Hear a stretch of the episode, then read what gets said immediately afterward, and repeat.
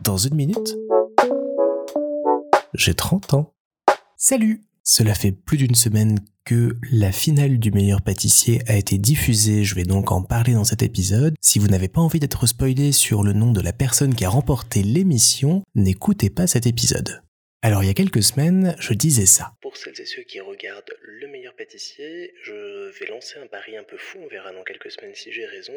Je pense que le top 3 qui ira en finale sera Franklin qui va revenir de la cuisine secrète et tout exploser. À ses côtés, Benjamin, l'acheteur en fruits et légumes qui a l'air très sympa et très très efficace.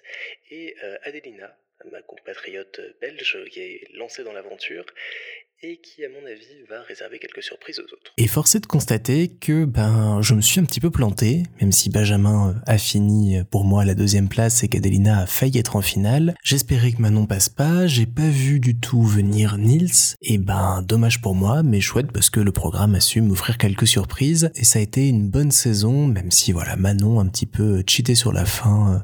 Un peu dommage de l'avoir gagné toutes les épreuves à tous les coups, les enjeux étaient un petit peu perdus comme ça. Mais bon, ça m'a fait saliver devant ma télé, j'ai noté quelques recettes, je sais que je ne les referai sans doute jamais malgré les cours de cuisine qu'on prend à côté, mais ça me tente très bien un jour d'essayer d'arriver à faire au moins la base de la recette des gâteaux qui font. En somme donc euh, assez mauvais en pronostic, je pense qu'il faut que j'arrête, même si je recommencerai très prochainement avec Top Chef, je le sens, qui malheureusement, j'ai lu ça il y a quelques jours, prend la même mouture que le meilleur pâtissier, à savoir maintenant deux épreuves par soirée au lieu de trois pour raccourcir l'émission, mais une émission après avec les éliminés pour euh, les faire se battre entre eux et déterminer qui pourra revenir dans la compétition ensuite.